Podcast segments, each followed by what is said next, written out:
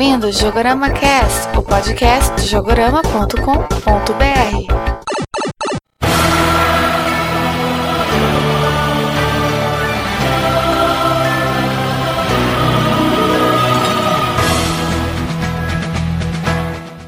Olá, ouvintes do Jogorama Cast. Aqui é o Leandro Alves. E o Fábio. O Matheus. A Nádia. E o César. E estamos de volta em mais um programa. E dessa vez, o assunto de hoje vai ser Legend of Zelda. Uma das séries mais importantes do mundo dos videogames e que está completando 25 anos. Parabéns pro Link. Ou É. pra Zelda, ou pra todo mundo. E também parabéns pros fãs, né, que há tanto tempo seguem a aventura do Link, da Zelda. Vamos falar sobre todos os 21 jogos da série, muitas curiosidades, muita informação, mas logo depois da leitura de e-mails.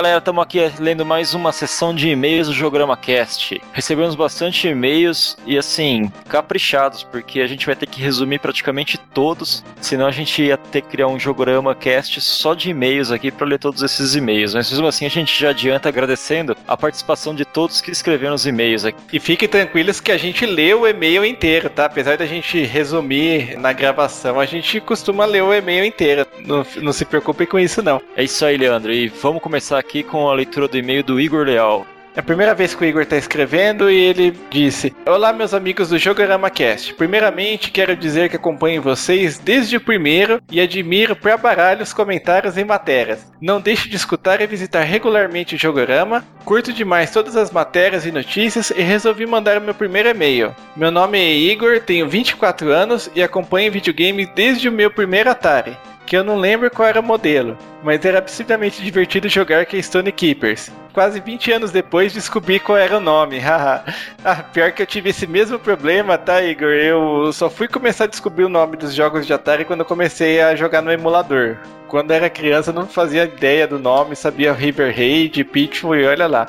Ah, a gente sempre chamava de jogo do aviãozinho, jogo do carrinho, caçador de tesouro, ladrãozinho. A gente criava ó, um nome paliativo, já que a gente era muito pequeno para poder saber inglês ou inventar qualquer coisa diferente disso. Por isso que a ideia pegou tanto. Até o Pac-Man, que todo mundo chama de Come Come. É verdade, o pior é que tem o Come Come, né? e muita gente não conhece. Mas beleza, aí continuando aqui o e-mail. Daí depois ir passando pelo Master System, Mega Drive, Super Nintendo, depois o Nintendo 64. Ainda não entrei nessa nova era de consoles, pois estou aproveitando ainda meu PlayStation 2, que faz um ano que comprei e tenho muitos jogos para jogar.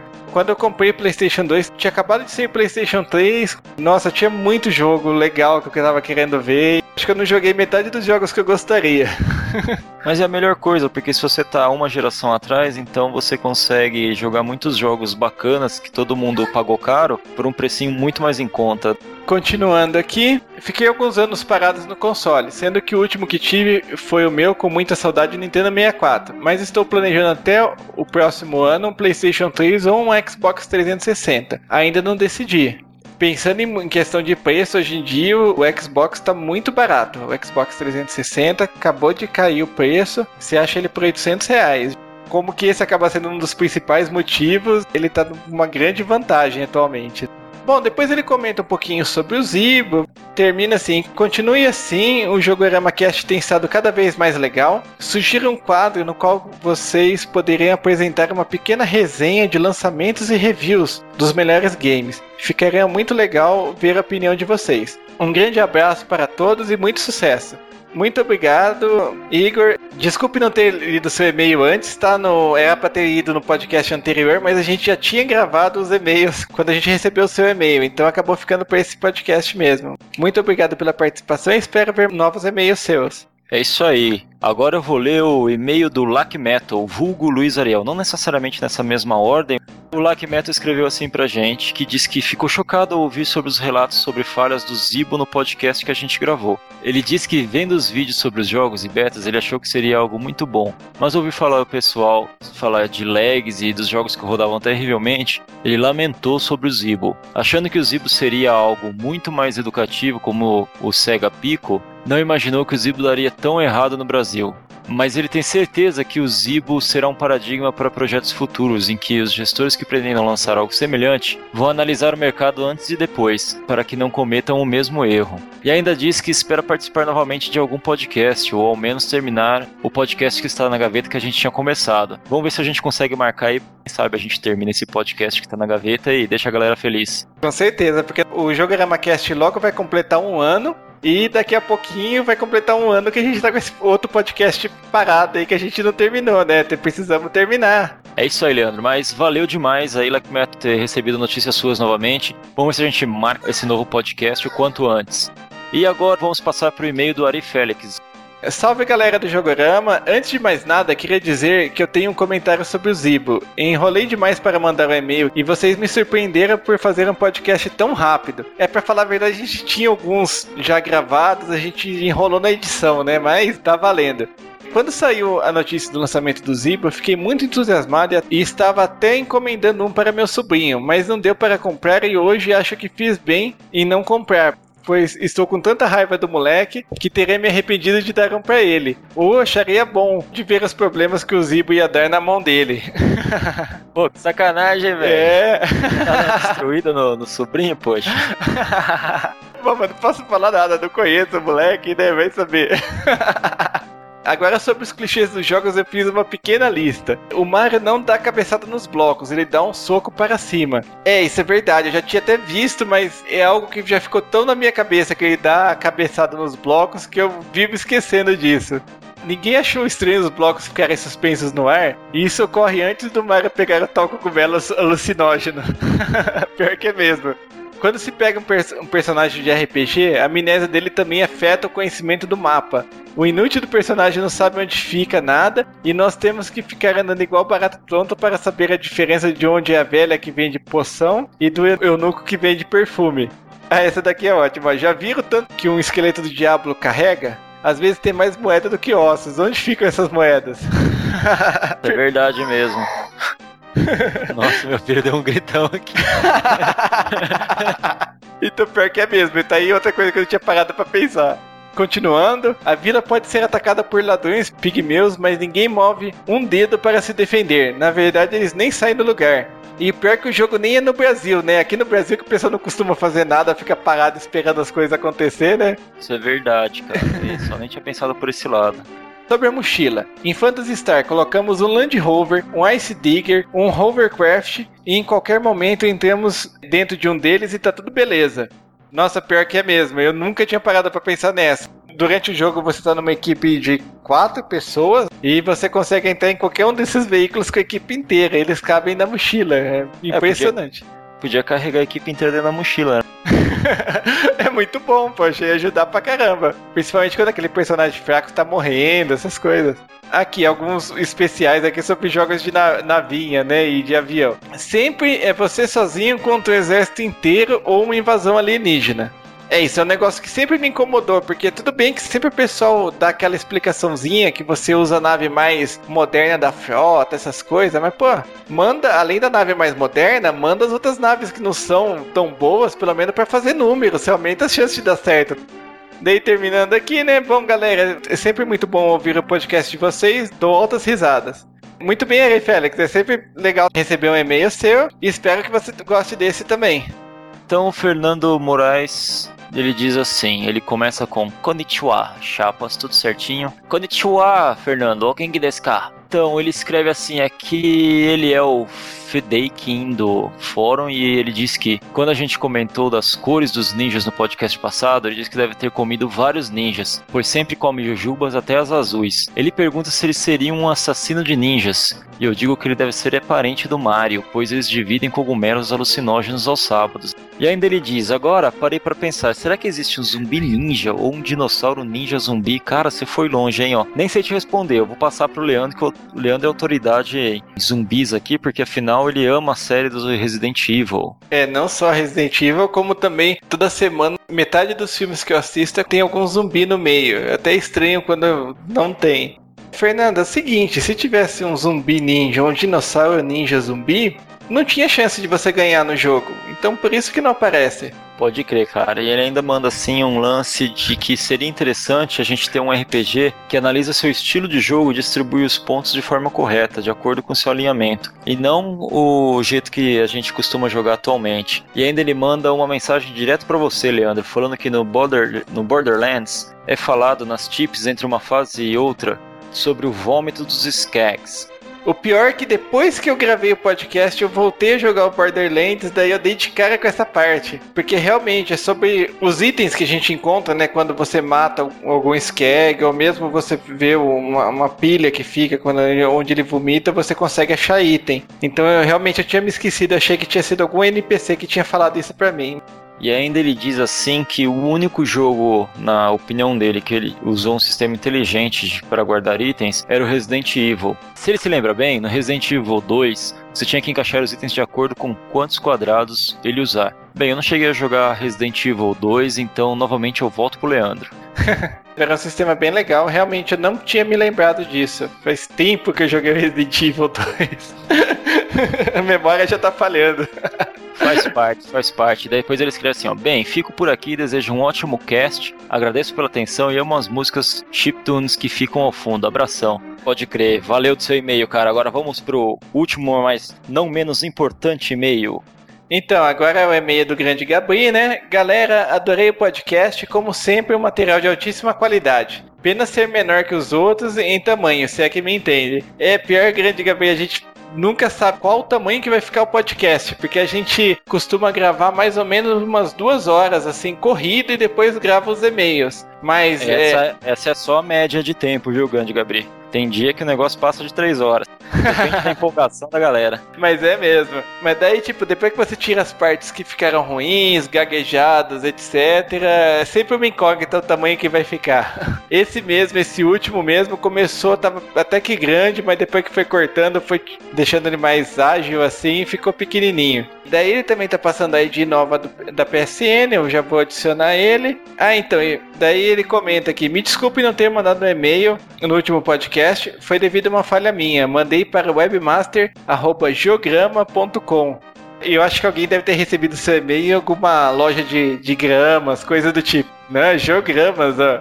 Então, e finalmente ele tá comentando. Fiquei sabendo que o DC Universe Online vai ficar de graça esse mês. Quando é que vamos fazer uma parte equipe? Eu, Leandro e Fábio?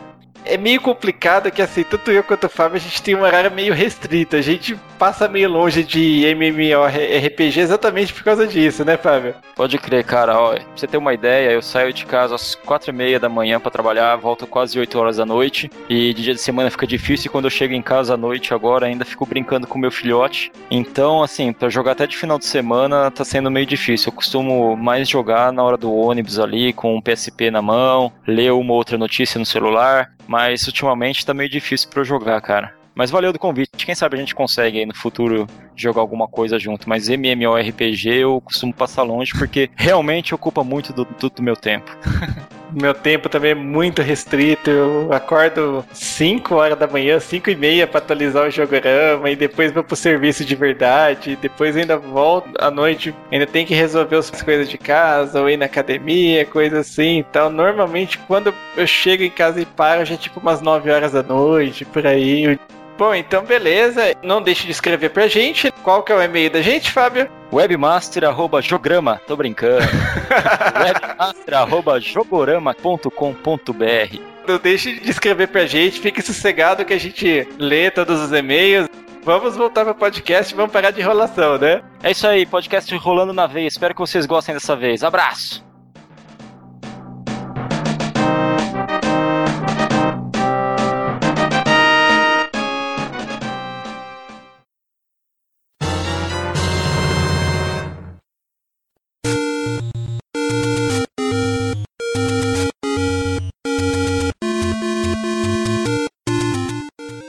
Pra gente começar o nosso podcast, nada melhor do que começar pelo primeiro jogo, que foi o The Legend of Zelda, lançado em 1986 para NES. E vocês, o que me dizem desse jogo? Eu digo que é muito antigo e que na cronologia do Zelda, até onde eu sei, ele ele é o último, né, na verdade. Parece que todos os jogos que caíram depois são antes desse daí. Se não me engano. Depois eu vou confirmar no Wikipedia lá, mas eu tenho quase certeza que é isso. É, a cronologia da série é uma bagunça. Parecendo Star Wars, né? Começa de trás pra frente o negócio. Achei que era certinho, eu não achei que era tudo bagunçado. Não, n- não faz sentido nenhum a cronologia. Tipo, o primeiro é o último, o terceiro é o primeiro, o quarto é o segundo e é, é bizarro. Mas É. tem um motivo pra eles ter- terem feito isso? Comércio. Ah, é frescura. Não, motivo não tem. Às vezes eles vão encaixando as coisas lá no meio, ou antes ou depois, praticamente que nem Star Wars. Tipo, série de televisão, quando começa a ficar muito longo, o pessoal tem que encaixar alguma coisa na história, mas não serve na cronologia, eles dão um É. jeito. É pra ter uma explicação pra determinados fatos que aconteceram em jogo X e não aconteceram no Y, porque aconteceu no outro. né? Senão, não que faça sentido, né? Mas é pra isso. Assim, uma coisa que eu acho curiosa sobre esse jogo é que ele, ele foi um dos primeiros jogos do Miyamoto. Inclusive, ele trabalhou no Legend of Zelda junto com Super Mario Bros. Olha só como que ele estava inspirado naquela época. Tem aquela história de que ele pensou no Legend of Zelda, é, lembrando das aventuras que ele tinha em, florestas próximas da onde ele morava. Assim, é, essa história é bem, eu acho bem interessante. Eu li uma vez uma entrevista que ele estava comentando que ele brincava bastante na floresta, achou uma caverna uma vez, que foi uma aventura grande pra ele. Mas é esquisito, porque será que ele viu fadinhas também? Ah, cara, ele criou o Mario que come cogumelo, vai ver se ele comia cogumelo, ele viu tudo, né? Faz sentido. Então, Nossa. Só não faz tanto sentido porque não tem cogumelo no Zelda, né? Se tivesse, aí ia ser perfeito. Ah, mas o, o, o resultado do cogumelo, ele teve que fazer uma Triforce pra ser o cogumelo depois, né? ó, só pra recapitular aí que eu disse, não, não tem nada a ver, não. O primeiro jogo é o primeiro mesmo. Tô confirmando na Wikipedia aqui, não sei onde eu tinha lido errado. Então, Tá certo então. a única que é sequência direta é o Zelda 2, The Adventure of Link, que é o do Nintendinho também. Aliás, nesse primeiro jogo, a história assim é bem simples, né? O, Link tem que pegar os oito fragmentos da Triforce para resgatar a princesa Zelda que foi raptada pelo Ganon, Ganon. né? Ganondorf. Isso. Ah, até que você tocou nos nomes, uma confusão grande que a galera faz é achar que o Link é o Zelda. Aí é Zelda é a verdade. princesa, é o Link que é o maluco verde que sai matando todo mundo. não se esqueça, não é o Zelda, é o Link. E a fadinha, se eu não me engano, é a nave. Nossa, achei que você ia falar. Nadia, que medo. Como é que é? Achei que ele falou Não, Nádia, é a não. Nádia. Ah, ô, ô, Ah, Nádia, tá fadinha. chata, hein? Quando a gente for falar de um jogo que tiver bruxinha, aí eu falo Nádia.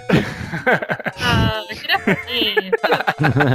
Outra coisa também que foi bem inovadora no Legend of Zelda, né? É que ele foi no primeiro cartucho que tinha bateria, né? Pra gravar seu progresso. Eu quero a porcaria, né? Era um lixo, porque depois de um certo tempo você fala assim: ah, aquele jogo de RPG que eu tenho, que tem bateria, deixa eu continuar o jogo que eu tinha cansado. Aí você vai jogar, a bateria tinha lascado já. Tinha que fazer uns negócios muito loucos. Tinha no, no cartucho do Phantasy Star do Master System isso. Aí lascou a bateria uma vez, aí a gente abriu, ficou uma nojeira, soldou outra bateria lá. Esses cartuchos do NES em especial costumava dar muito problema com bateria ou não? É que eu não tive. Não...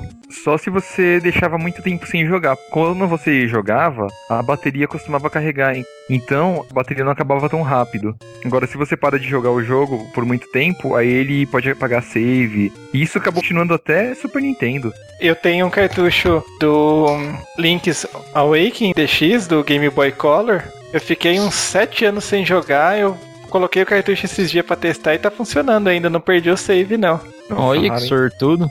Então, cartucho original ainda da época da Playtronics. Enquanto Nossa. isso, meu cartucho do Dragon Quest 3 original zoou a bateria e no meu Final Fantasy V grava, mas teve um save que perdeu. Vixe. Cartucho com save é uma surpresa, né? Você nunca sabe o que, do, o que pode esperar dele. Mas de certa forma, sim, eu considero um dos progressos mais importantes, assim, né? Na, naquela época, porque um, um jogo assim complexo, que nem Legend of Zelda, se você fosse usar um password, ia ser algo gigante, né? É, sem contar que tinha muitos jogos que não acompanhavam to, é, todo o progresso. É, é, você podia colo colocar qualquer password que ele não jogava você para alguma determinada fase. Ah, é verdade. Sempre algo meio predeterminado, né? Você, tipo, aparecia num. num tinha um ponto predeterminado, coisa do tipo. O Zelda Mas, do, assim- do NES ainda era, tipo, meio que, digamos assim, open world, assim, entre aspas, porque, tipo, querendo ou não, toda a série você pode ir e voltar, né, do- dos templos, dos, das casas, do- da vila, sei lá, de onde você tá, pra onde você quer ir. Não sei, do, do NES também era assim, porque faz jus, né, ter bateria em vez de password. Se for, tipo, open world, assim, não tem como você, sei lá, por um password se teletransportar pra um ponto determinado do mapa ou coisa parecida. Ele era assim, mas usava aquele artifício que do tipo, você chegava num certo ponto que você não conseguia passar porque tinha uma porta fechada, porque tinha alguma coisa que você precisava do item, entendeu? Sim, mas é, aí que justificaria, né? O password. Você chega lá, ele pode, ele pode até funcionar um password, mas ele te joga, sei lá, pro ponto inicial com os itens que você tinha, sei lá. Eu não sei se, se eu tô enganado, mas a série Zelda começou a ficar mais famosinha, disseminada, assim, depois que saiu o Ocarina of Time, né, pro Nintendo 64. Acho que não, viu? Deve ter sido logo depois do lançamento pro Super Nintendo. Se eu não me engano, desde os primeiros já, já foi sucesso. O problema é que aqui no Brasil demorou um pouco pra chegar. O, o próprio Nintendinho chegou aqui é, Atrasado, né? bem atrasado, chegou aqui no começo dos anos 90. Também na Chegaram época. genéricos, né? Exatamente, os genéricos. Quando você é criança, se jogar um jogo muito complexo, grande desse, com mapa grande, você acaba não achando tão legal quanto ele é. Eu tinha um, um genérico, né? O Turbo Game da época lá. Só que eu, todas as locadoras que eu tinha, eu já tinha.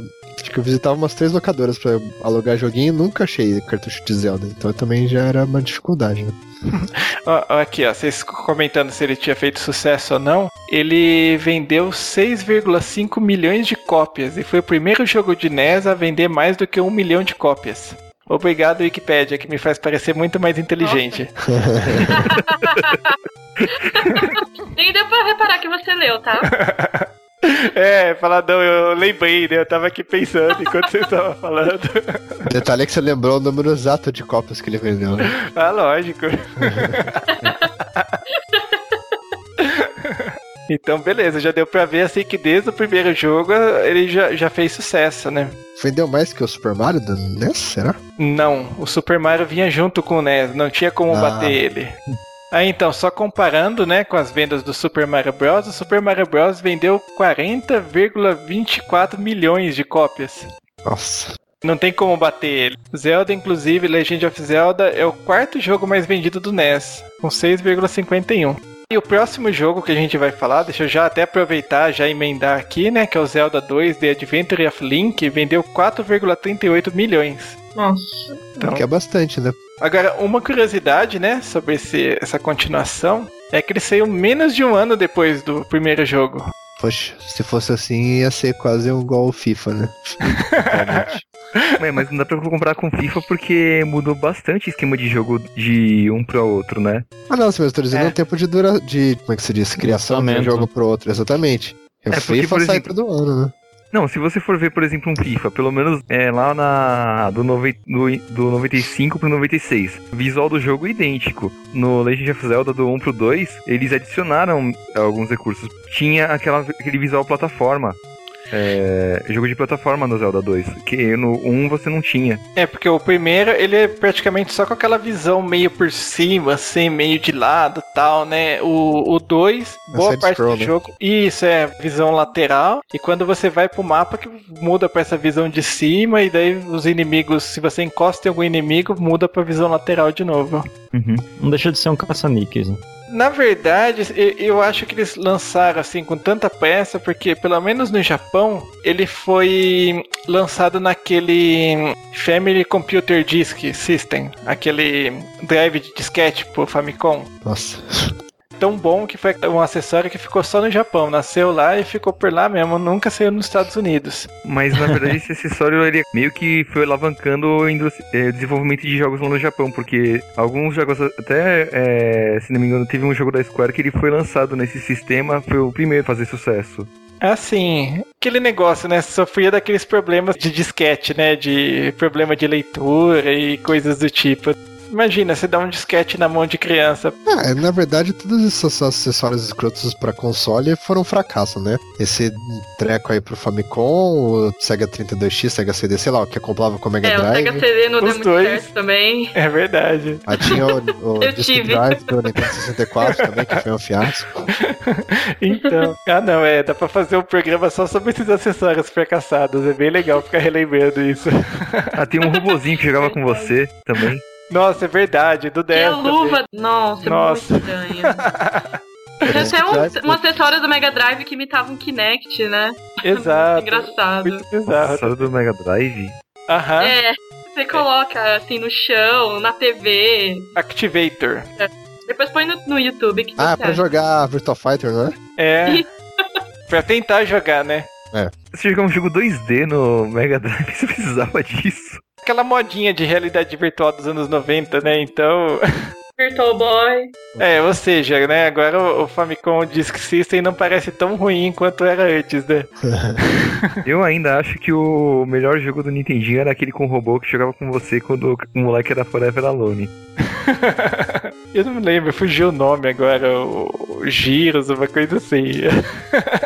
Depois vou até colocar um vídeo, vocês vão ver como que era. O cara tinha que ser, ter muita paciência. Voltando ao assunto aí do Zelda 2, nos Estados Unidos, como que não saiu o Famicom Disk System, ele saiu direto em cartucho. Então, visto que não era, uma, não era necessidade nenhuma, né, ter esse Disk System aí. Só parafernália pra agregar gasto. Ah, a Nintendo desde aquela época queria vender acessório de qualquer jeito, né? Até hoje. Então, fez escola. É.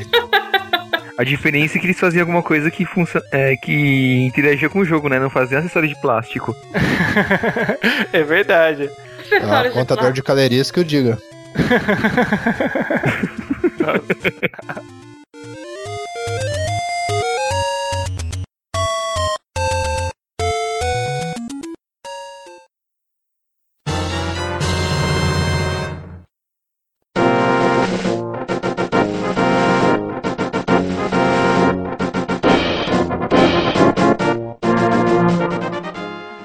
próximo terceiro jogo da série, The Legend of Zelda Link to the Past, que saiu em 1991 pro Super Nintendo. O primeiro jogo da série que não saiu pro Nintendinho. E aí, César, você que é o mais influente do. O do- cara que jogou? Nintendo? Bom, É. eu só sei que a primeira coisa que esse jogo me ensinou foi a não maltratar os, os animaizinhos. Por quê? Ah, com certeza. Você pega, você começa a dar espadada naquelas galinhas que estão lá na dela, não sei o que, de repente vem várias fazendo a vingança. Nossa, que do mal. Pode crer, agora que você falou, no primeiro não tinha isso, né? Não tinha as Só- galinhas. Só no, Super- só, só no Super Nintendo acabou tendo as galinhas lá. É, a partir do NES colocaram em todos os jogos as galinhas malditas. Não, mas que tem hora sei que em jogo as galinhas malditas te ajudam a voar, velho. Galinha não voa assim, mas ajuda o Link a voar. Ah, não, vai bater nela pra você ver se ela vai te ajudar. Esse jogo era igual a visão, né? A parte de, de, de gráfico assim, era igual ao primeiro. Lógico que era melhor por causa do. O gráfico, né, melhorou pra caramba. Sim. É um jogo Sim, com- bastante legal. Eu joguei Sim, até o finalzinho, peguei Master Sword e tudo, só parei no chefe lá no último no, no templo do, do Ganon lá, não consegui passar e acabei desistindo. Esse também era um jogo que você tinha muitas atividades espalhadas por todo o mapa. Por exemplo, você tem- tinha lá num canto lá que você podia ficar cavando pra tentar arranjar dinheiro. E sendo que um, um dos pedaços que- de coração que você acaba tendo que pegar, você acaba achando nesse minigame que você vai cavando. Uma coisa interessante, né, que Hyrule é um dos melhores lugares pra se viver, né? Porque se você cava, você acha dinheiro. Se você corta mata, você acha dinheiro. É impressionante. Você É, pode invadir a casa das pessoas, quebrar vaso, né? Pegar dinheiro e ir embora, não acontece nada. É, você entra na casa das pessoas, quebra tudo, pega dinheiro. e Nossa, que jogo lá. violento. Não foi censurado, não? É, hoje provavelmente seria por maus tratos com animais e tal. Bullying, né? É verdade. Mas eu acho que então, quer dizer, foi um dos primeiros da série a ter aquele problema, assim, que se você não for focado, você acaba se perdendo dos minigames e nem, nem faz a missão principal, né? É. Ah, o Zelda é sempre cheio disso. Principalmente por parte dos corações, né? Cheio de side quest pra você pegar um pedaço de coração aqui, um pedaço de coração, coração a colar. Uhum. Depois eu vou até colocar um link aí. Tem um vídeo no YouTube que chama, acho que Legend of Distraction mostra um cara da vila, assim, falando: Ah, Link, você veio nos salvar. Dele, aham. Daí vira ele tá pescando, assim e tal. Daí fala: Você tá numa missão importante, né? Aham, eu estou sim. e por aí vai. Depois ele tá pegando galinha, essas coisas. Salvar o mundo que é bom nada. Exatamente. Ele queria fazer uma canja. é, ver se arruma um coração, é. né? Pegar aquele, aqueles potinhos lá que você podia pegar a fada e colocar uma, é, colocar uma galinha moída dentro, né? Cri, cri, cri, cri. É, eu não entendi. Eu também não, não que você tinha uns itens lá no, no Zelda do Super Nintendo que você podia pegar, por exemplo, poção, tudo e colocar nos vidrinhos. Ah, Aí sim. tinha lá umas fadinhas que você pegava com rede, para você colocava lá que quando você morria, ele revivia o Link. Queria, ele queria torcer uma galinha para fazer uma canja ali. galinha põe no pote, né? pra casa. Nossa, muito bom. Ah, e esse daí também foi um dos primeiros jogos que tinha dois mundos, assim, não é? Que era o Light World e Dark World. Isso, é isso mesmo. É o de dia e de noite. É. Nossa, você podia mudar de dia e de noite tão rápido assim? Tempo voa, né? Mas assim, mudava muita coisa do mundo pro Sim, a cor. na, também os monstros, os monstros no mundo, é, na versão Dark do mundo, eles eram mais agressivos primeira parte do jogo, você tem que pegar três cristais, três negócios lá para você ir pro outro segundo mundo, né? Aí depois você vai atrás dos de mais quatro pra você poder enfrentar alguém, não? Então aí acho que muda nesse sentido, tipo, cada mundo tem suas características de, de templo, monstro uh, e as quests que você tem que fazer, né? Sem contar que também ele muda algumas partes do cenário, tanto que alguns lugares para você pegar itens, você tinha que pegar, mudar, por exemplo, do Dark World pro Light World. Aí você, por exemplo, você tava numa ponte no Dark World. Aí você ficava no meio daquela ponte e voltava pro Light, você caía numa plataforma embaixo para seguir um caminho que é totalmente diferente que você não teria acesso se não fosse dessa forma. Ah, legal. Agora a gente já sabe da onde que o Silent Hill tirou aquela ideia, né? a mecânica é a mesma, poxa. cada jogo da série acrescenta alguma coisa, né? Vai aumentando a complexidade da série. O que ajuda é a avanço na, a, na área do hardware, né? Até porque você passa de uma plataforma já para outra, né? Tem muito mais recursos. A pessoa pode jogar um, um minuto de cada um e já repara a diferença enorme que foi de uma, de uma geração para outra. Legend of Zelda Link to the Past com qualquer um dos primeiros do NES dá uma diferença enorme na parte visual, na parte da música. Isso considerando console de mesa, né? Porque o, o próximo do, daí da nossa lista aqui, o Legend of Zelda Link's Awakening aí do Game Boy é praticamente igual, né? Só muda a história, né? Pra falar a verdade, esse daí foi um dos que eu mais joguei. É o primeiro jogo da série que não se passa em Hyrule. O jogo em si segue a linha do primeiro jogo, do Link to the Past, aquela visão de cima, muitos itens, muitos inimigos diferentes, né? Eu joguei bastante, eu terminei esse daí, mas faz tanto tempo que eu só lembro da primeira cena que é até uma anima... não uma animaçãozinha, né? Mas umas imagenzinhas do naufrágio e tal. As antigas CGs, né? É isso, exato. é, da Game Boy não era CG, né? Era só um, sei lá, nem stop motion dá pra falar que era. É, você mexe um pouquinho os sprites pra um lado e pro outro, tem uma animação, a gente falava, ó, oh, que legal, tem uma apresentação pra contar a história. é verdade. musiquinha tocando no fundo. Ainda mais se a gente for levar em conta como que o Game Boy era fraquinho e tal, o jogo era muito bom. Era um dos melhores que saiu pro console. Sim, sim. Eu acho um dos Zeldas mais legais também, né? Ainda mais os de portáteis, né? Que depois dos do Game Boy, sinceramente, os do DS são um lixo sem tamanho. Mas é um dos Zeldas que eu achei mais legais. Justamente por se passar um pouco diferente, né? Não é, não é hard. Acabei de ver a história aqui do Link's Awakening. O barco do Link naufraga, ele cai na ilha Corralente. E daí ele precisa acordar o Windfish para conseguir voltar para casa. Lógico que pra acordar um Indy Fish você não vai chegar lá direto e acordar ele, você tem que dar uma volta enorme pra conseguir. É, não, na verdade é que o Link ele acaba meio que ele pensa em pegar uma peça, né, no peixe, porque ele acaba escolhendo outros oito instrumentos musicais. Quer fazer a banda, né? Só pra acordar ele de uma vez. É, já acordar, acordar em grande estilo, né? Só falta filmar e colocar no YouTube, né? O peixe acordando. ele dando aquele pulo, né? Quer dizer que então se os primeiros Zeldas do Miyamoto usa a exploração nas, na floresta lá pra pensar na história, esse aí ele pensou da vez que ele a, a, acordou o amigo dele tocando uma flauta no ouvido. Ou que ele tentou aprender a velejar, né? Vai saber. Tentou montar um barquinho de madeira e já afundou quando colocou na água, é? É, pode.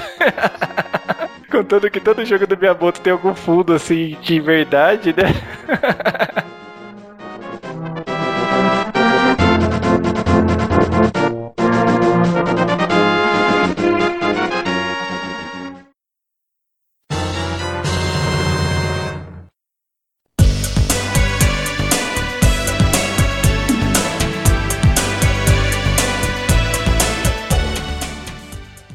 Agora, esses próximos jogos aqui, acho que qualquer fã de Zelda vai querer me matar por lembrar deles, né?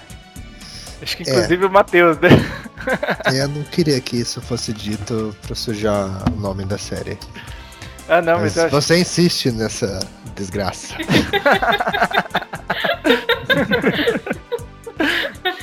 Ah, não, mas tem que ser dito, poxa, não pode ser esquecido assim, porque. Não é Fala de um jeitinho diferente, então. Ele é só ignorado, não é esquecido. É verdade. Então, nessa época, a Nintendo tava naquela briga dos 16 bits com a Sega. A Sega já tava com o Sega CD praticamente pronto e ela ainda não tinha um CD pro Super Nintendo. Daí a Nintendo começou a fazer uma besteira atrás da outra. Fez aquele acordo com a Sony, que depois se separaram, e a Sony fez o PlayStation e ferrou a Nintendo, né, uns anos depois. E depois ela fez um acordo com a Philips. Nesse acordo com a Philips, ela licenciou e permitiu que eles lançassem três jogos do Legend of Zelda pro Philips CDI, que era um tocador de CD interativo que rodava jogos também. Uma porcaria, Uma porcaria, resumindo. Ele é um, considerado um dos piores consoles já lançados. E, e, esses três jogos foram feitos pela Philips, se eu não me engano, né? E não pela Nintendo. Fez sim, fez capinha de ter deixado os caras fazer isso. É, ah, isso foi. realmente. Ainda bem que só saiu um, né? Não, foram três. Tem saiu Link. os três mesmo? Aham, Link, The Faces of Evil, Zelda, The Wand of Gamelon e Zelda's Adventure. Eu vou é. colocar o link aí pro vídeo dele, só pra vocês verem, só a apresentação, vocês vão entender por que, que o Link não fala muito. E a história é muito estúpida. Você vê a apresentação, você já fica irritado com o jogo. Tinha uma série, né, do Zelda, né? Não tinha? Acho que feita nos Estados Unidos ou no Japão, não sei, que era Desenho? terrivelmente ruim, é. é. Se eu não me engano, teve sim, porque teve uma época que a Nintendo lançou um monte de desenho. Era uma tão porcaria quanto esse DCDI, meu Jesus amado. pra vocês verem que o Link ele só presta quando ele fica calado. É verdade, por isso que, que nos que outros horror. jogos. É, por isso que ele não fala mais, o pessoal já. Porque antes ele não falava, depois dele não falava. Você viu que a fórmula ele fica quieto. Então, poxa. Você já descobre por que, que ele fica quieto, né? Ele tem uma voz irritante.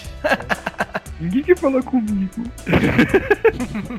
Esse acordo aí da Nintendo com a Philips foi terrível, não saiu nenhum jogo que presta, no final das contas não saiu o CD por Super Nintendo, o Super Nintendo acabou ficando sem drive de CD. Eu não sabia que a Nintendo fez esse acordo com a Philips. Não é nada memorável, né? Então Nem vale a pena. que não gira bons frutos, né? Então, é, eles até chegaram a, a, fazer um. começar a fazer um jogo do Super Mario pro, pro Philips CDI.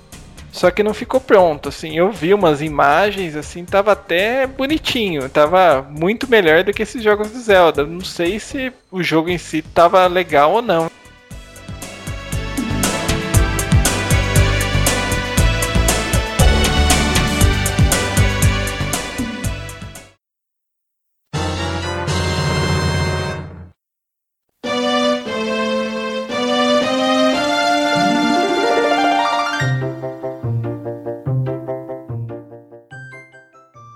Chocante que agora a gente vai dos piores jogos da série pra um dos melhores.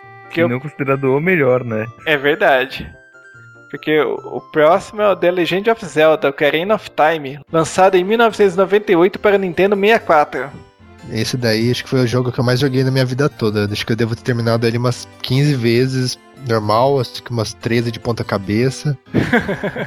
Esse foi o jogo que me fez ter mais raiva, na verdade. Aí é porque Eu morava num condomínio que tinha um garoto que ele tinha Nintendo 64 e tinha o Ocarina of Time. O garoto em questão, ele pegava, me chamava pra ir lá jogar, só que ele não deixava eu jogar nem um pouco, eu só ficava assistindo. Eu tive a revanche, né? Porque aí quando eu ganhei meu, meu PS1, eu chamava ele pra ir em casa, só que eu não deixava ele jogar também. tá certo. Voltando pro Ocarina of Time, ele foi o primeiro jogo da série totalmente 3D, né? Inclusive ele era pra se chamar Zelda 64. Ainda bem que foi mais criativa porque já tinha saído o Mario 64, Star Fox É. 64. Pilot Wing 64. Metade dos jogos do Nintendo 64 tinha 64 no final. E a continuação era 65 ou não? Então é, no geral não saía a continuação, né? Ia pro Ainda Playstation. Então, o César comentou desse negócio de Templo da Água, que é um dos templos que eu mais odeio em todos os Zeldas que tem Templo da Água. Por que que inventaram o Templo da Água, cara? Principalmente no do 64, que ele tem, tipo, quatro andares, três andares, não, sei se é três ou quatro. E aí você tem que ficar abrindo passagem pra água subir, pra água descer, e vai pra um andar, volta pro outro, e sobe com a água, desce com a água. Puta negócio chato do caramba. É, pra Coitado do poder a- tem- fazer a botinha de ferro ter alguma função, velho. Mas é um muito chato, cara. Eu acho que é o templo mais chato que tem. Bom, vocês que jogaram muito, qual que é a história desse jogo? Adivinha? Ah, Princesa foi sequestrada e o Link tem que salvar ela de novo. poxa. Uau! que beleza. hein? Totalmente inovador. Só que agora é em 3D. É 3D pra você jogar de manhã, de tarde e de noite. E falar em manhã, tarde e noite, acho que o Ocarina of Time foi o primeiro jogo que introduziu, né, a parte, realmente o negócio de dia e de noite, né? Porque ele tinha a transição do dia pra noite no tempo real, assim. Não era de adulto pra criança, um negócio assim? Também. Tem isso também. Teve novos personagens, né? Teve. Como que chama o ca- o cavalo lá do, do Link? Epona. Epona. Epona, isso. Primeira vez que apareceu, né? É, também é o único lugar que vai ter espaço pra ter um cavalo, né? É. É verdade. E pra que que serve a Ocarina? Vai, vou mostrar que realmente eu sou ignorante da história. Somos dois, tá? Pode ver que eu tô quietinha. É uma flauta gorda zoada. Sai sonzinhos. e depois. Isso era uma ocarina mágica, velho. Você tocava sonzinho muito louco, aconteceu alguma coisa diferente. Era por aí. A Ocarina, você- ela fazia, justamente por causa do nome, né, Ocar- Ocarina of Time lá, que ela Era É, Você carregava ela e tocava ela pra abrir a porta do templo do tempo, né? Pra você poder fazer Era tipo a varinha do Harry Potter, só que era de soprar. Poxa, contra um argumento desse, não tenho o que falar, né? Não.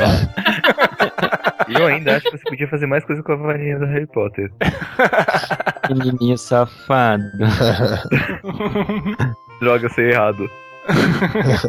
tipo torrar marshmallows. É. A Nádia exaltando. Deixar no mudo, peraí, tô rindo. A mulher caiu da cadeira, agora a. Nath já foi a perfeita Link, né? Porque ela não tá falando nada. Eu tô rindo só das palhaçadas. Passando pro próximo jogo da lista, né? Afinal, a lista é grande, o tempo é curto, né?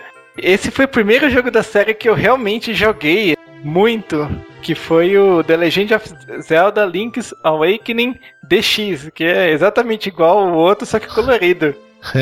Ó, agora há cores. Então, olha só que progresso, né? Pra quem não entendeu, o Game Boy original era preto e branco, tá? Azul e amarelo, né, na verdade. Na verdade, você mal enxergava aquela tela. Era terrível de enxergar, É, terrível. você não chegava no escuro, né? Porque na verdade você não era preto e branco. Você tinha os pixels que iam ligados e desligados. E É, fora que queima-. Fora que queimava pixel direto, a tela não era nem reflex- re- reflexiva, você tinha que jogar numa fonte de luz decente, ou seja, era complicado. E pela primeira vez, né, eu, assim que saiu o Game Boy Color, eu já comprei um. E começou a sair uns jogos muito ruinzinhos, e daí que eu me animei de comprar esse daí, né? Porque apesar de ser um remake, eu não tinha jogado o original. e- A história é a mesma, só que colorido, e também ele tem suporte pro Game Boy Printer e pro Game Boy Câmera também, que pff, não acrescenta em nada. Eu mesmo não gastei meu dinheiro nessas bugigangas. Achei que você ia falar que tinha comprado e não, não usou pra nada. Se eu tivesse comprado, eu não teria usado, nenhum jogo usava, poxa. Aliás, por que você vai comprar uma impressora pra um videogame? Então, Vou imprimir imprimir meu dicas? recorde no, no Pilot Wings. se fosse qualquer jogo que servisse, até que você arrumaria uma utilidade, mas pô, era que nem aí. Eu não Ou lembro. Imagina im- imprimir a tela, aí você pega e mostra a tela que você chegou na fase 8 8.4 do Mario, que você passou lá e tá a- o, o Toad falando que a Princesa tá no próximo castelo. É, você vai imprimir e vai mostrar pro seu amigo pra ver- ele mostrar pra ele onde, onde você chegou. e o pior é que era uma impressora térmica, assim, era bem ruinzinha e tal, e era cara na época. O mesmo vale pro Game Boy Câmera, né? Que era uma câmera monocromática também, feinha pra caramba e praticamente inútil também. Mas como que a gente já falou no começo do podcast, né? A Nintendo sempre foi especialista em lançar acessórios, né? E não exatamente acessórios úteis. Ah, mas eles continuam com a saga deles de lançar porcaria, né? Porque na corrida dos videogames novos eles vão lançar aí o Wii 2, que não tem suporte a GameCube, não tem nada, é um negoção cru. Não, Mas- cara, mas tem que entender o seguinte: tem um medidor de pulsação. A gente achei legal, eu acho que vai ser legal, sim. Será São? que o jogo vai ficar mais aterrorizante? Será que ele vai ficar mais fácil? Um Silent Hill. Você pega, você tá com o coração saltando pela boca. Ele, não, a pessoa pode estar passando mal. Vamos colocar florzinhas pra ela se sentir mais à vontade. Silent Hill. Ou não, né? Se o game designer for bem assim, troll, daí que deixa o jogo mais complicado, né? Bota uns sustos aí pra deixar o cara É, mais seria. surtado, ia ser Seria legal. legal. Ou ia ser mesmo. Você tinha que se acalmar e ir jogando. Conforme você vai ficando mais ah, afobado, o coração vai mais acelerando, o jogo vai ficando pior. Então você tem que parar, respirar, continuar devagarzinho. Como que você vai lembrar de fazer isso? Então, Não, daí é imagina, tá. você tá jogando lá, já tá jogando um horror games, daí tá lá sua pulsação. Daí você toma um copinho de suco de maracujá. Flores! Passa o efeito, monstros. Maracujá, flores!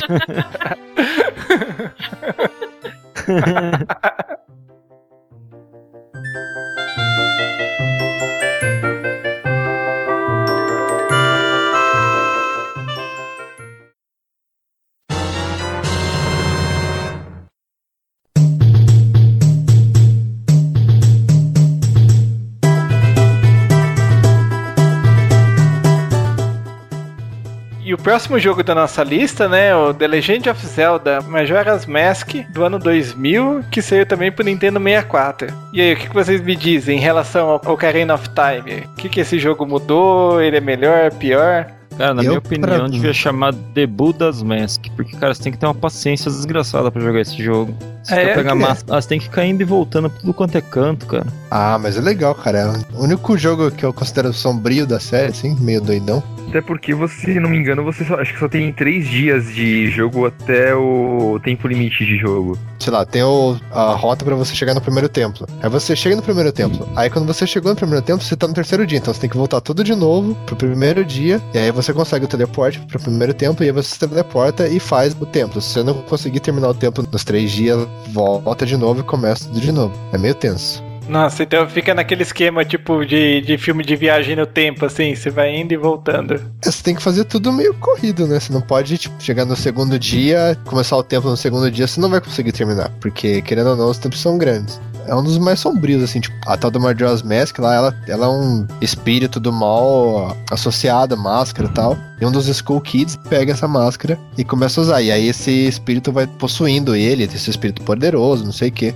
Sei lá, tem, é só tem que jogar pra ver o comportamento do bichinho lá, porque é muito demoníaco. Mas é um jogo, acho que o melhor, pra mim, o melhor Zelda que tem é o Majora's Mask. Como que a gente pode até ver vocês conversando aí. Não é um consenso entre os fãs, né? Tem gente que curte pra caramba, tem gente que não gosta. Ao contrário do Ocarina of Time, que todo mundo gosta. Depois desse cast, eu acho que vão vir alguns flamers aí falando sobre o que o Ocarina é o melhor, não sei o quê. Mas é mais opinião pessoal, né? Eu gosto pra caramba do Ocarina of Time, tanto que eu terminei ele muitas vezes. Mas eu considero o Majora's Mask mais, sei lá, mais completo, melhor, tem uma história bem diferente, né? Não é salvar a Zelda como todo sempre acontece. Quando eles estão sem ideia, né? Qual que é a história do jogo? Ah, salvar a Zelda. Vamos salvar a princesa. Que aí não cai no mesmo princípio do Mario, né? Que ele tem que salvar a princesa. Então, o Majora's Mask é legal que você também se transforma, né? Você tem as três máscaras da- das três outras raças do, do jogo, né? Que é o Deku, que é um bichinho de grama lá, de, de terra, sei lá. Goron, que é aquele, os mais gordinhos, que ele vira uma bola com espinhos, tem um soco mais forte. E o Zoras, que é o, a raça que vive debaixo d'água, né? Mas não Isso é deve ser legal. muito legal no meio do jogo você colocar uma máscara pra virar um bichinho Deku.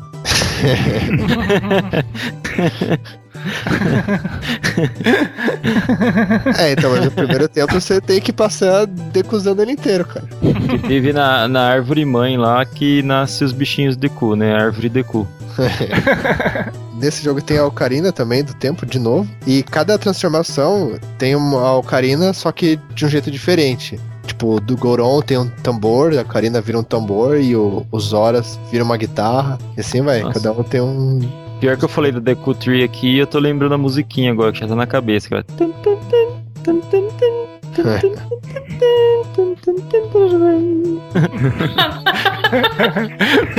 Pô, ficava dois anos novo, passando aquele labirinto maldito. Pelo jeito você jogou muito também, né? Apesar de não ter gostado muito, mas você deu uma chance pro jogo, pelo menos, né? Ah, a gente tenta, né, cara? Então, mas eu vou ser o cara chato e vou falar que isso daí é da Coquery Forest do Ocarina of Time. Não é do Majora's Mask. Nossa. Hadouken! Dá aquela desculpa, Fábio, que a idade tá chegando e tal. É... Não, mas ele é a mesma música você tem no Ocarina of Time e tem no Twilight Princess. Os dois eu joguei bastante. E sempre um, um labirinto maldito que fica com essa música o tempo todo em loop infinito, né? É if alguma coisa nunca acaba, né? E o próximo jogo na lista, aliás, os próximos, né? Afinal, eles saíram juntos. É o The Legend of Zelda Oracle of Seasons e Oracle of Ages, que foram lançados em 2001 pro Game Boy Color. E uma curiosidade, eles foram os primeiros jogos da série que não foram feitos pela Nintendo, e sim pela Capcom. Ah, verdade. Cheguei a pegar pra jogar no emulador, mas não tive paciência. Eram pra ser três jogos interligados, fazendo referência a Triforce, essas coisas, né?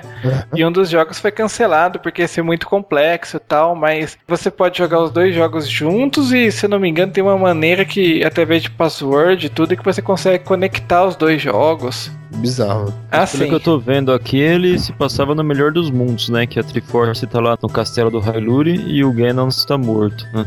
É, o cenário positivo, né? É, mas daí, daí qual, que é o, qual que seria o objetivo do jogo? Eu não joguei, porque assim, se o Triforce já tá completo, tá no castelo, e o maior inimigo tá morto, tipo, ele vai fazer o quê? Vai pescar, velho. Fica correndo atrás de galinha, essas coisas, né? Vai namorar com a Zelda, sei lá. Eu joguei tão pouco que eu também não lembro muito do inimigo, mas aí, como sempre, acaba aparecendo outro inimigo, né? A única coisa que eu lembro é do ah, Oracle of Seasons lá, que Seasons é estação, né? Ele tinha um cajado que mudava a estação do tempo. Aí isso influenciava no, no jogo, onde você tinha que ir, mas eu não lembro mais nada, bem por cima, assim, eu joguei muito pouquinho. É que tinha alguns itens que só apareciam em determinada estação, não é? Sim, Alguns caminhos sim. que se abriam e tal. É, isso é um negócio bem interessante. Ah, mas aproveita aí, Leandro, e coloca uns videozinhos de YouTube do- dos dois jogos pro pessoal poder dar uma olhada, porque até a gente tá por fora. O inimigo do final acaba sendo o Ganon, que, que eles estão tentando ressuscitar praticamente um filme do Drácula. Verdade. Mas se você for ver Castlevania, Castlevania, o Drácula, ele tá sempre morto. Você chega no final, tem alguém querendo reviver ele. Aí você enfrenta ele e mata ele de novo. Chega bem na hora, né? O Drácula mal volta, você já mata ele. Pô, meu, eu não pude nem beber um vinhozinho, nem nada. Ganondorf apareceu mais no Smash Bros. do que no, no Legend of Zelda, se for ver, né? Mas beleza, mas já que ninguém sabe nada, vamos parar de enrolar pra passar pro próximo jogo. Depois você É. posta um Wikipedia e vídeo do YouTube, tá tudo certo. É isso aí. Verdade, porque o ouvido dos nossos ouvintes não é pinico. E o próximo, então, é o The Legend of Zelda A Link to the Past and Forest Words, lançado em 2002 pro Game Boy Advance. Que é outro que eu não joguei, né? É, na verdade, A Link to the Past era o mesmo jogo que saiu pro Super Nintendo, né? Como aconteceu várias vezes, eles relançavam jogos do Super Nintendo pro Game Boy Advance. Colorido. Não, não, já era colorido, pô. Não, tô zoando. Não dá É, o pra Super deixar mais. Era preto e branco, né? É, ele fica mais colorido, né? Fica psicodélico o negócio.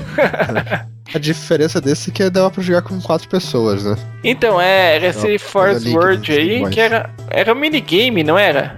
Então, eu não sei, porque depois saiu pro GameCube, aí eu não sei se era só um minigame, se era um jogo em si. Não, na verdade, era um modo multiplayer. Você jogava cooperativo em quatro pessoas. Então você tinha que um ajudava o outro pra resolver os puzzles que tinham e competiam pra pegar o dinheiro e tal. Poxa, mas aí é meio injusto, né? Você vai enfrentar os chefes lá, todo mundo com item, todo mundo dando espadada no chefe e mata o chefe em 5 minutos. O pessoal costuma falar bem, assim, que era bem bolado, era bem criativa as fases. Ah, então diferenciava, né? É, diferenciava, não era exatamente as mesmas fases do jogo normal. É, até porque com cada jogador você acaba só competindo pra ver quem pega mais ups, mas cada jogador só pode pegar um item. Era tipo um Mario Kart, só que o cara andava com a espadinha na mão. Não, pela definição aí é quase um Left 4 Death. Ah, Nossa. É, você tem que cooperar um com o outro, tem que dividir os itens. Perfeito. Não, mas assim, se a gente for pensar bem, é interessante porque foi a primeira vez na série que teve um, um modo multiplayer. é, todas as outras só do single, né? É Sem verdade. contar que foi no pior console possível pra ter um multiplayer, né? Porque era tudo por cabo serial. Nossa, é verdade. Era um, um cabo, esse cabo multiplayer tinha quatro pontas, né? Daí você ligava um em cada console e conseguia jogar com seus amigos, cada um com seu próprio cartucho, é claro. Aí, se você quisesse retrapacear, você dava um empurrão no seu amigo do lado. Mas o, o complicado, assim, eu tive vários Game Boy, eu nunca consegui jogar multiplayer com ninguém porque nunca tinha o cabo, quando tinha o cabo o cara não tinha o mesmo cartucho que você, então nunca dava certo. Né? Estados Unidos, Japão, que o pessoal compra bastante coisa, tudo devia funcionar bem melhor, porque aqui eu nunca consegui jogar com ninguém. Eu nunca conheci ninguém que tinha um Game Boy Color. É, eu tenho. é- Eu. Não, mas esse. Não é o Advance. É, esse daí é o Advance. É, o Advance eu tive e eu só conheci um outro cara que tinha, que por sinal foi o que me vendeu. Ou seja, não dava pra jogar. Não, não dava, porque ele me vendeu e ele. Assim, ele me vendeu a primeira versão e comprou um Advance aquele. SP? S- SP. SP, isso. Dava até pra jogar, porque ele me vendeu os cartuchos dele e ele tinha comprado um Easy Flash. Ah, certo. Ah, e daí vai. É, dava pra jogar qualquer, qualquer jogo que eu tivesse lá no multiplayer. Pensa em jogar isso na faculdade, não rola, né? Ah, sim, é. Se bem que eu já joguei PSP no serviço com o Fábio. eu também já joguei. não fala- No horário de almoço. Horário de almoço, é verdade. Fica É, bem claro. deixa isso bem entendido. E você perdeu Não todas que as não- vezes. É verdade.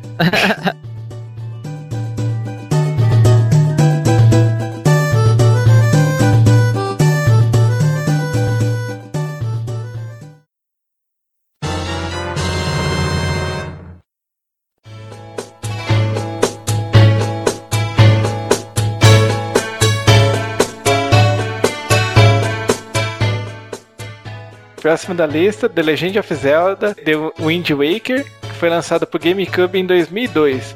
Ele é um jogo bem conceituado tal, mas assim que ele foi lançado, acho que deixou muito fã meio frustrado, porque quando o GameCube foi mostrado pela primeira vez, a Nintendo mostrou um demo que mostrava um Link assim, desenhado bem realista, lutando com, né? Com o Ganondorf. Ganondorf É, é e muito legal. Daí o pessoal esperava que o jogo fosse parecido com isso, né? E o visual era bem diferente.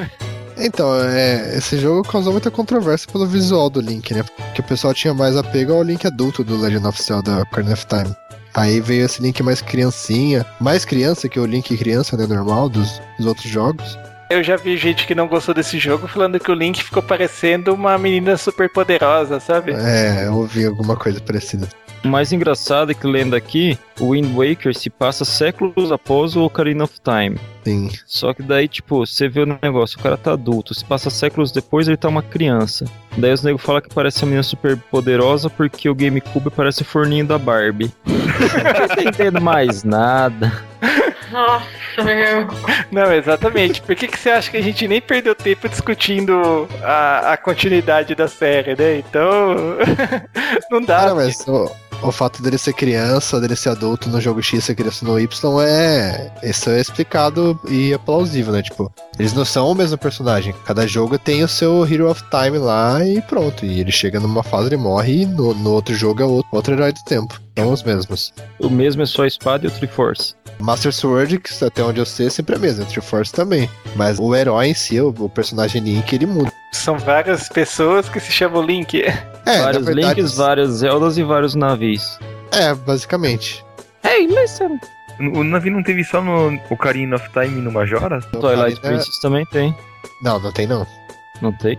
Não, o Ocarina of Time tem a nave, aí no o Majora's Mask tem a, é a outra fadinha, que tipo, elas acompanhavam o Skull Kid lá, eram duas fadinhas, uma ficou com o Link, outra foi com o Skull Kid embora. Aí no Twilight Princess, a Ed- Edna, Etna, alguma coisa assim, que não é uma fada. Ela é um espírito do Twilight World, como ela tá aprisionada lá, ela depende do Link pra ajudar ela, então ela, ela acompanha o Link na, na jornada do Twilight Princess. É verdade, é verdade. Agora, esse foi o primeiro jogo da série que o Link usou um barco, né? Que ele viajava entre várias ilhas. Sim, é uma bosta. Porque qual que é o problema do barco? A parte mais chata do jogo era essa, velejar. O melhor de tudo é que o barco pulava. O barco pula, isso é legal. é, realmente, não, não tem uma explicação plausível, né, pro barco pular. Eu só quero especificar que o Wind Waker, o Spirit Tracks e o Phantom Hourglass todos sofrem do mesmo problema, o transporte. O Wind Waker e o Phantom Hourglass é o naviozinho lá, que é uma bosta, um lixo. E o Spirit Tracks é o trenzinho, que também é uma bosta, um lixo.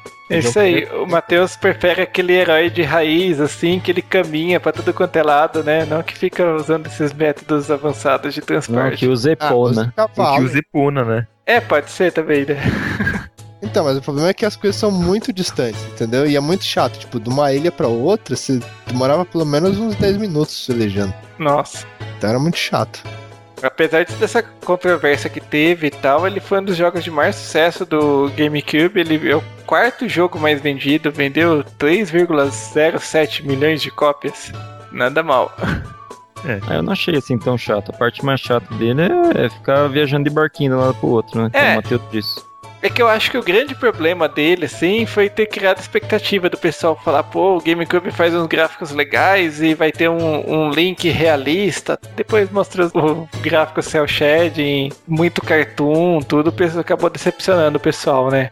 Além do mais que É. naquela época às vezes tinha, bom, ainda tem, o pessoal ficava bravo que saía pouco jogo voltado para adulto, né, pro GameCube e, e daí eu esperava que o Zelda fosse um pouco mais adulto, né, que os anteriores. Ah, sim. Vamos então pro próximo jogo, né? Bora. Que foi The Legend of Zelda Force Worlds Adventure, que também foi lançado pro GameCube em 2004. Foi praticamente aquela versão do Game Boy Advance, né? É, do Force Worlds, né? Inclusive tinha um modo que você podia usar o Game Boy ligado no GameCube como se fosse um joystick. É naquele esquema, né? Você jogava cooperativo, os quatro, pra resolver os puzzles. Não sei se já, é, ele tinha fixo as fases no Game Boy, mas no GameCube as fases eram geradas de forma randômica. Ah, que legal, tipo Diablo. Cada vez que você joga, as coisas estão em lugares diferentes, os itens são diferentes, essas coisas. Só que acho que era mais em relação ao cenário, mas era sempre o esquema lá de ter oito mundos, cada um com três estágios e tem um chefe no final de cada mundo. Entendi. Você chegou a jogar esse daí? Esse eu cheguei a só ver por cima mesmo. Não cheguei, eu não cheguei a jogar porque eu joguei muito pouco o GameCube. Mesmo problema também. Eu enrolei pra comprar um GameCube. Quando eu fui comprar, o PlayStation 2 estava barato, acabei pegando um. Confesso também que eu fiz a mesma coisa. Então, é, só fui jogar os jogos de GameCube no, no Wii. É, eu só fui jogando os jogos de GameCube com um primo meu que tinha o GameCube. Eu tô cheio de jogo de GameCube e meu controle quebrou. Preciso de um. Alguém tá doando aí?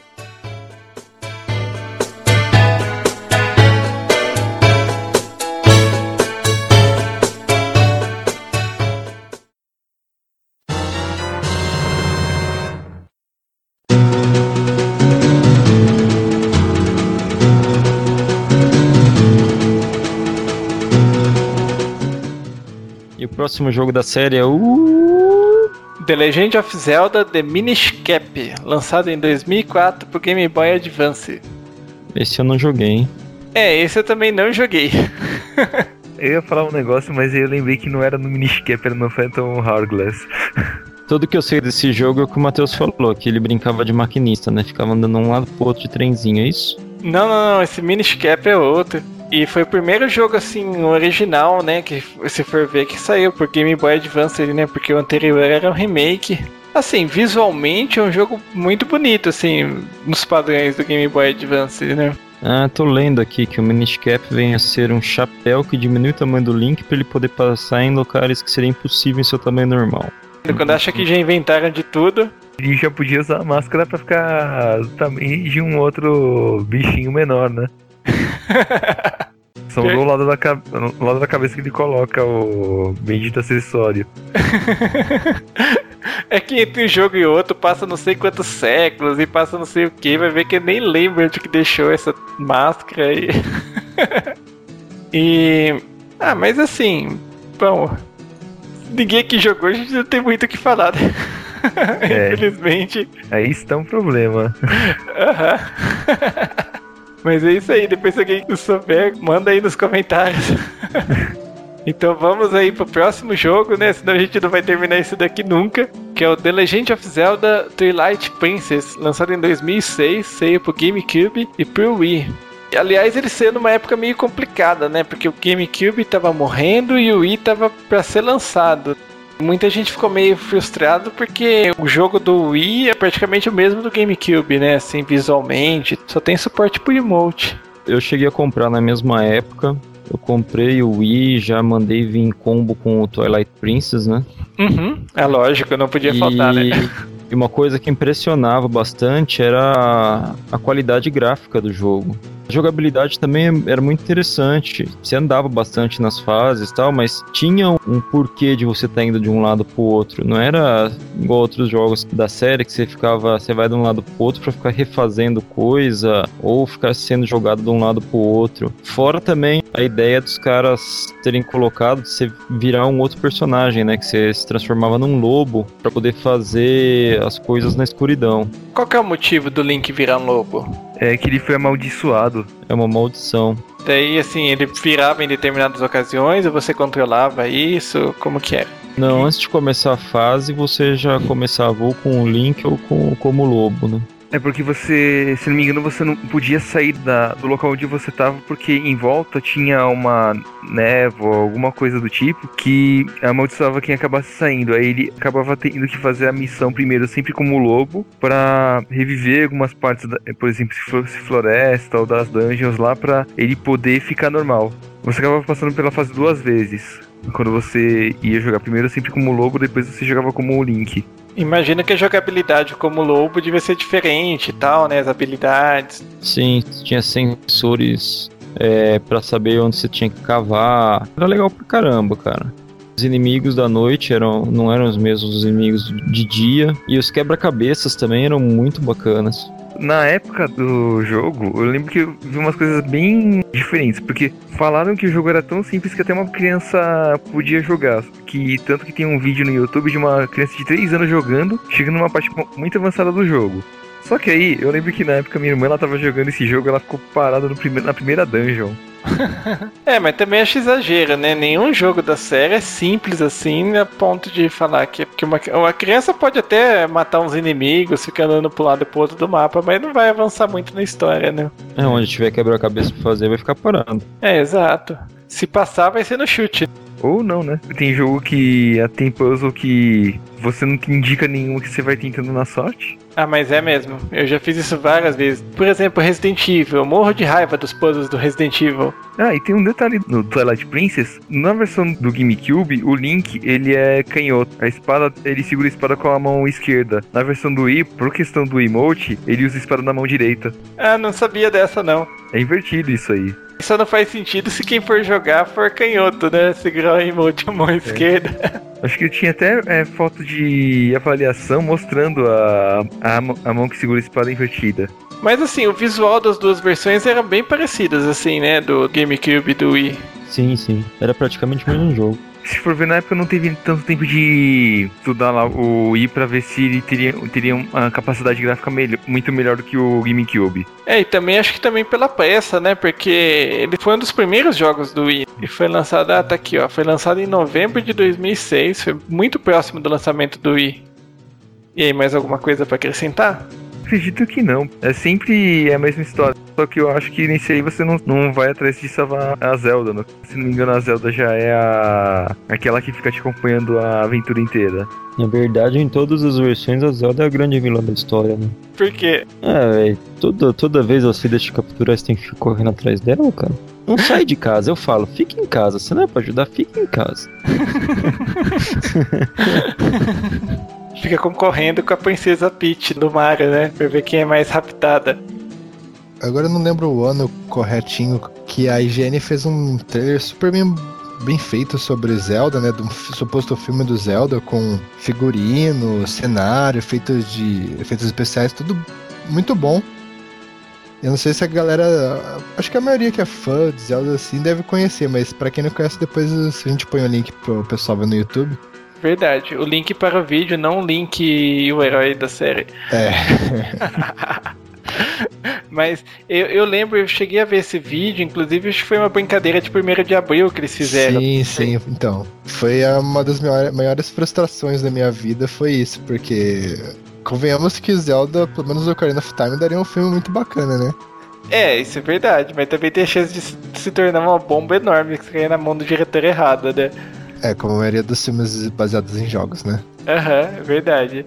Mas aí a, a IGN. Bom, a IGN é site especializada em jogo, né? Então eles não iam fazer uma merda tão. uma merda gigantesca. E o trailer saiu muito bom, né? Só que aí no final lá tava. Tipo, to be released April 1st de algum ano lá. Então, tipo, era uma. uma- acho que a maior pegadinha de 1 de abril que a IGN já fez, assim. Mas o trailer é muito bom. Pra quem não sabe que é uma pegadinha, acredita que é um, filme, vai sair um filme do Zelda mesmo. Acho série. que eu vi esse link aí, eu devo ter caído também. É, então. E eu nem sabia que era no primeiro de abril, fui pego agora. É, então, viu? Eu cheguei a ver no dia, inclusive, que saiu, eu falei, ah, 1 de abril eu não tava acreditando em nada, sabe? Você foi mais. mais. como se diz? É, eu estava cético ao extremo É, naquele então. dia. Foi muito ingênuo. 1 de abril normalmente só cai quando alguém lança alguma coisa de verdade, sabe? O trailer é muito bem feito, muito bem produzido pela IGN. Voltando pro Twilight Princess mais uma vez. Depois põe o trailer épico do Twilight Princess quando apareceu pela primeira vez na E3. Porque é bizarro, tipo, parece montanhas verdejantes, né? Ninguém sabe o que acontece. Aparecem as montanhinhas lá, campo gigante. Aí de repente parece um cavalinho cavalgando. Aí tem um, tem um cara que tá filmando, o cara vibra absurdo. Ele, oh my god! Oh my... Aí aparece o Link, tipo, tirando a espadinha assim, ele, oh my god! Yes! Yes! Oh, I can't believe it! Yes! é o cara muito empolgado. Depois eu, eu vejo se eu acho o link, eu te mando. É, procura assim esse daí. Eu fiquei curioso pra ver.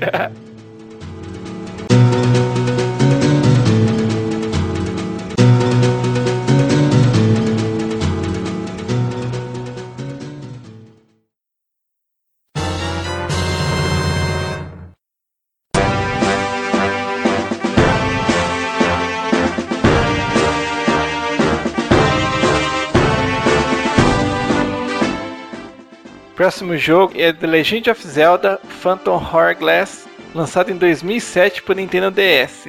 Esse foi outro que eu joguei bastante. Eu achei curioso na época porque ele não usa né, o, o direcional, você controla ele totalmente pela tela de toque. Você toca no lado da tela que o Link vai andar, você toca no inimigo que ele vai atacar, ele pula os buracos automaticamente. Até bem interessante a jogabilidade, né? O que vocês acharam? Eu achei legal e assim, ele aproveita bastante dos recursos do DS, da tela de toque. Uma outra coisa que é legal também é que, por exemplo, nas versões anteriores tinha um mapa da dungeon ou um mapa do mundo mesmo. Nesse aí você não tem as marcações automáticas. Você é você mesmo, você pode desenhar alguma marcação no mapa usando a tela de toque. Ah, é verdade, bem lembrado. E o mapa fica sempre visível, né? Ele fica na tela de cima, mas daí você. Eu não lembro o que você fazia, que daí ele passa pra tela de baixo e você pode fazer as suas anotações. Isso é um recurso bem interessante mesmo. Tem uma hora também que você tem que soprar o, o DS, não tem? Ah, É verdade. pra pagar uma dita vela. Verdade, verdade. E o duro é que quando você tá fazendo isso, sempre passa alguém do lado, fica olhando, perguntando por que você tá soprando o videogame. Tá suja, fita antiga. Pô, ele acabou usando até o microfone do DS. E outra coisa também, né, no Phantom Hourglass é que em alguns pontos ele lembra o Windwalker. O visual dele também é cel shading, só que visto por cima e também tem o barco. Se eu não me engano, o barco pula também, né? Mas o Phantom Hourglass é uma sequência direta do Wind Waker. Verdade, tem essa também.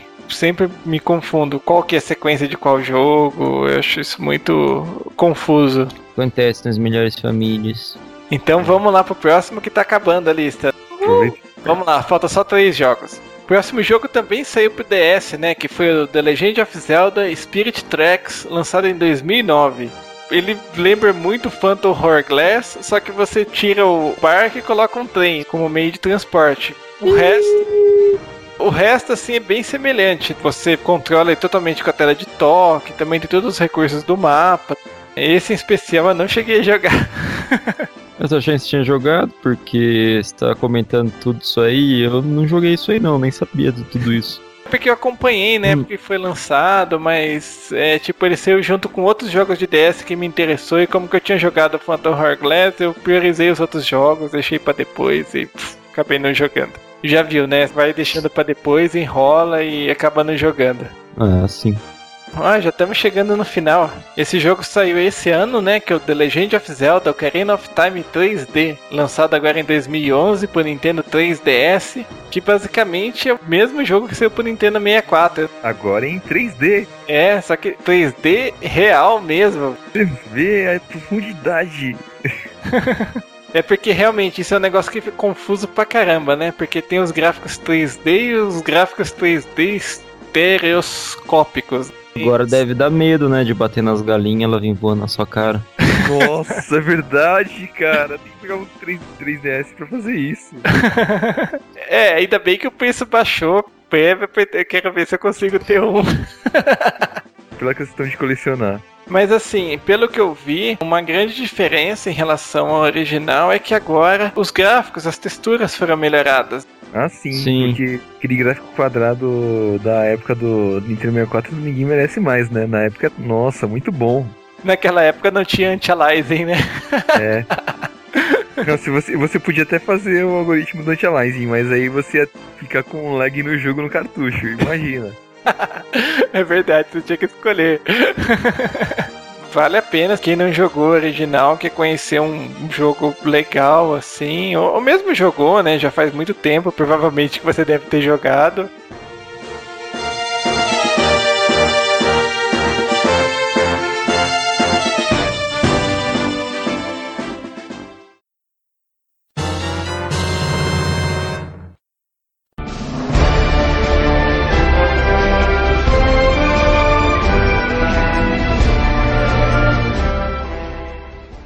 Pra fechar com chave de gold, The Legend of Zelda Skyward Sword, que vai ser lançado este ano pro Wii.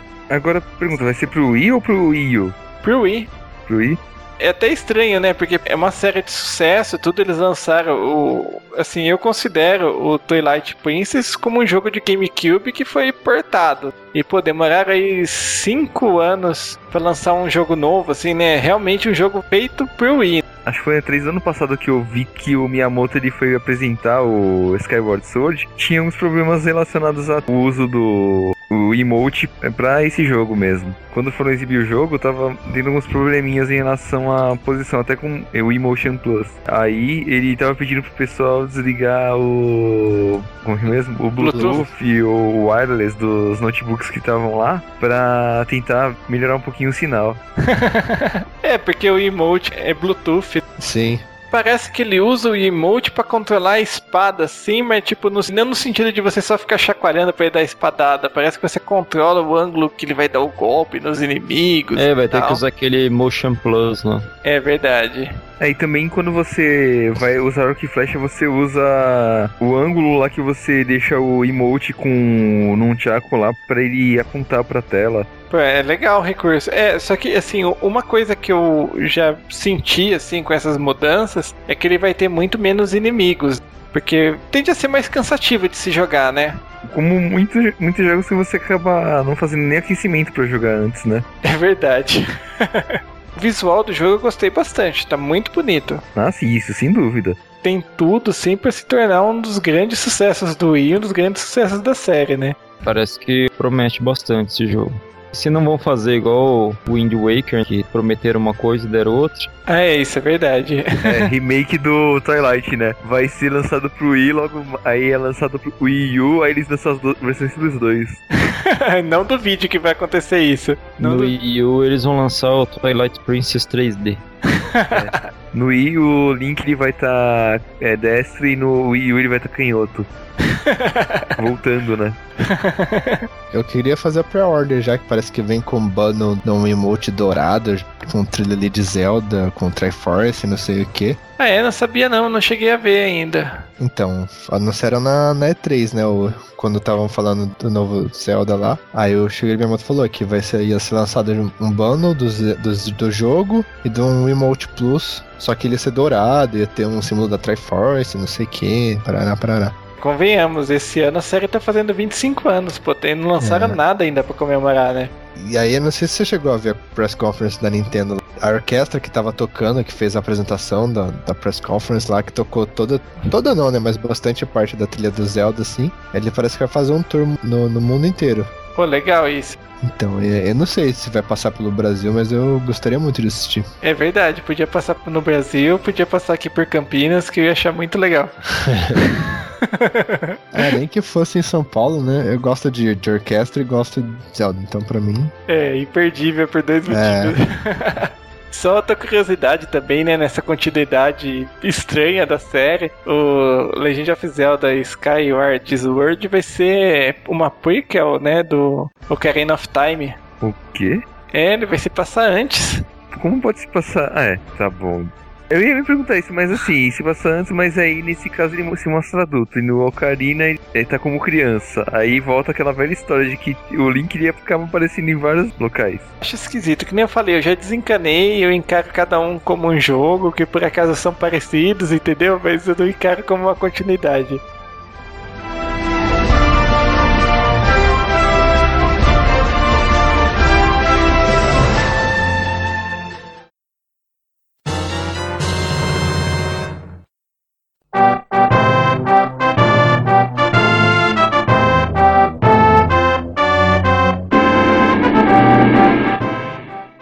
Então por hoje é só, pessoal. Espero que vocês tenham gostado. Mas antes de terminar, vamos fazer o nosso pequeno jabá, começando pelo César. Bom, eu atualmente não tenho nenhum site, nenhum blog, mas eu acabo é, costumo acompanhar bastante notícias, até a parte de desenvolvimento de jogos. Então, acabo sempre repassando algum- alguns links de algum- algumas coisas para quem procura estudar desenvolvimento de jogos. Então, quem quiser é só seguir o meu Twitter.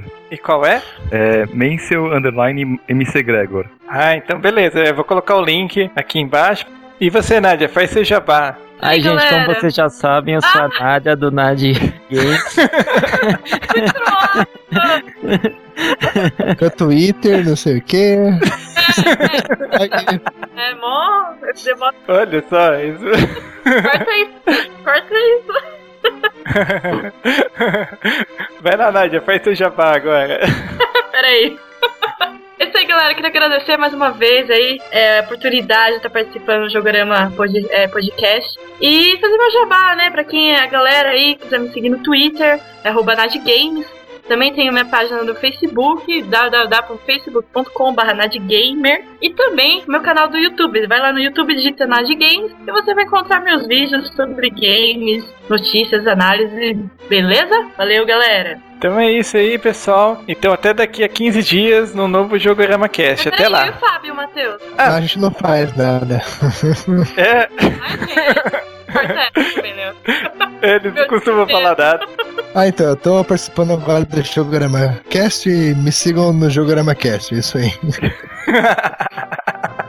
Então, agora eu vou ajudar o Leandro nas edições e eu acho bom ele me fornecer jogos pra isso. Olha, tá. Ah, falar em fornecimento de jogos, eu comprei Xbox, viu? Se quem tiver Xbox e Boa, me prestar boa. jogo, eu tô. Comprou o melhor console da atualidade. Não, eu só comprei o Xbox. Ah, é, viu? Ah, é, viu? Vocês não sabem da, da maior, né? Porque eu acabei de comprar o PlayStation 3, não paguei nem a primeira prestação e ele abaixou de preço, né? Puta merda. Eu vi, eu baixou mesmo.